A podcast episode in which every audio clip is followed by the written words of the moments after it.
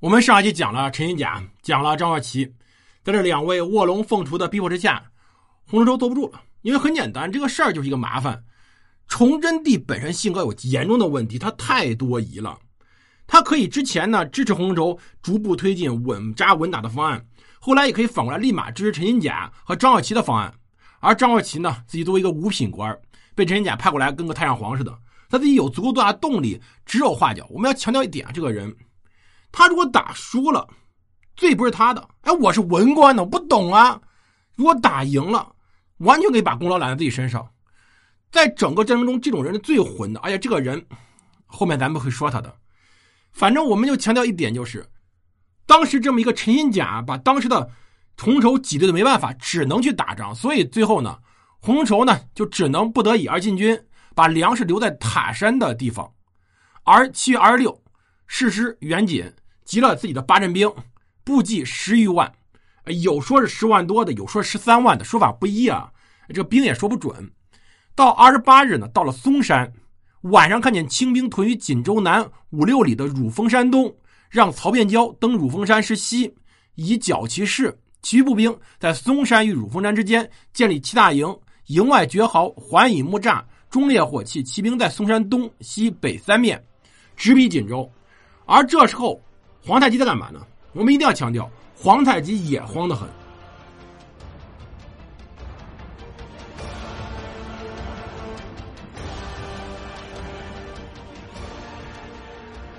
欢迎大家收听蒙头读书，大家好，我是胡蒙，这里是我们的战争史，我们来接着讲松锦大战。实际上这里就有个问题了，皇太极本身想拿锦州不假，他也没想到最后会变成一场双方几十万军队的大决战。所以皇太极心里也很慌。当时清军的汉军固山额真石廷柱特别担心皇太极临机动摇，放弃计划。于是呢，七月二十三给皇太极上书说呀：“锦州为辽左守镇，遭此围困，必大发援兵。值八九夜间，天气凉爽，与我兵力一战，我军必须停止轮番更换，挑选精锐，成比援兵立营之后，用红衣大炮环攻。锦城一破，关外八城闻风震动。”我国兵马得大败锦州援兵一阵，则各处援辽之局破矣。局一破，一二年再难以再举，我皇无西顾之忧矣。这第一条就一定要拿下锦州，要给当时的皇太极下下决心。第二条，明援兵从宁远到嵩山带行粮不过六七日，若能稍错其锋，势必速退。我兵四骑回时，伏兵高桥、塔山北边这个地方，前后夹击，必粮饷不给，进退无路。安知彼之援兵不为我之降众也？第三，洪承畴书生贝尔，时民国法度逼迫，并非才能出众、踊跃赴义之人也。足总兵一师，洪承畴各总兵俱无所斥，纵得逃不过东市救助而已。必须乘此机会予以招降。这三条我们要强调一点，就是确实当时有很多我们所谓的投降派，或者我们就说汉奸这词儿。怎么说都行，我们后面会讨论这些问题。但是问题在于，为什么头脑如此清晰的朕计策到皇太极这儿可以被用，到崇祯这儿不能被用呢？我们先不讨论什么民族主义问题，先讨论一个人的决策问题。就是很明显，皇太极他当时的情况就是，他被生出来真的是当时大明的天灾。他确实有很多很多问题，但是他在临机决策上。非常非常的精明，石廷柱对明军的兵将了解非常的准确，而且他本身来自于明朝，他是在努尔哈赤萨尔浒之战以后攻打广宁卫，当时黄化贞是广宁卫的时候，石廷柱、孙德公等人投降了当时的后金，就是清朝，就逐渐爬上来。他很清楚当时明朝军制，所以很准确点出来当时洪承的问题，就是他们实际上很多情况是不得已而打，而本身呢。这些人能力又不是很强，最关键的是把祖大寿给收拾了。在这个机会下，趁机一定要把这些人给收揽过来。你看，整个这个计划里面最核心的不是说是要杀伤多少，而一定要把这些军队、这些人给收揽过来，来壮大自己势力。这个方案非常具有可行性。我们要强调，他真正提出了里面的关键就是打仗的目的是什么？就打仗是有战略目的的。清朝这时候是混壮了，但整体还是比明朝要弱小。他需要不停的吞并自己的势力。在这种情况下，人、人才、军队都很关键。这大大坚定了皇太极的信心。因此呢，基本上皇太极后来就根据当时石廷柱这么一个计划来办的。在明军进抵松山以后呢，立刻跟清兵进行了战斗。因为当时杨和大同两镇兵奉调援锦时候，就有大量的自己的手下逃亡情况，战斗力极弱。八月二日的时候，杨和总兵杨国柱率兵先进，献俘败没，代之以李辅明。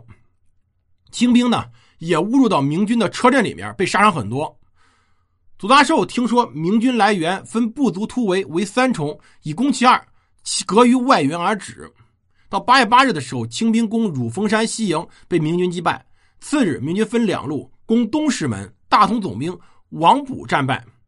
其实这时候你会发现，被逼着出来打野战，明军没有任何优势可言。可以说，这时候陈新甲、张若琪为了自己的一己私利。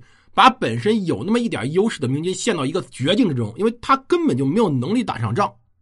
而且更尴尬问题在于什么呢？他们其实奉旨进兵，连连冲击未能奏捷。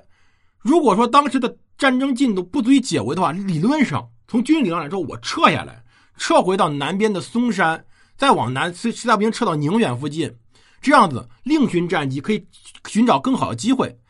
而且呢，明军这时候两大问：第一，带的粮饷有限。第二大问题，没有获得崇祯的明旨，他们是获崇祯旨来往前走的，没有获得明旨，不敢撤兵。就是后面崇祯拿刀捅着他们，你们敢撤吗？前面呢，皇帝进拿刀捅着他们，你们敢进吗？所以这个时候就两边成了真正的两面包夹之势了。所以这个时候没包没招，没招就只能愣着，愣着就给了当时清兵更多的援军的机会。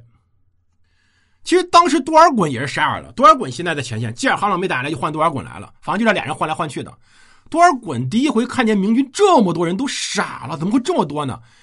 赶紧派人到沈阳报告说，民国汇集各省兵来拒我师，我兵击败其三营，获马五百五十匹，敌兵来者甚众，等等的这些话都说了。八月初六，皇太极获得消息以后，便派人告诉多尔衮，敌兵来犯，可相击击之，不来切勿轻动，当各固守训地，就是他来打了，你再抵抗；如果他不打的话，大家先愣着。八月初八下令。每牛录派十名，若以三百牛录计，那就三千人了。每牛录派十名，命镶白旗的固山额真、英额尔岱、正黄旗固山额真、拜衣图柱等两个几个人，带率领军队援助多尔衮。援兵还没出发呢。十一日，多尔衮又派人来说，敌兵十众，其遣和硕、郑亲王率兵一半前来协力拒敌。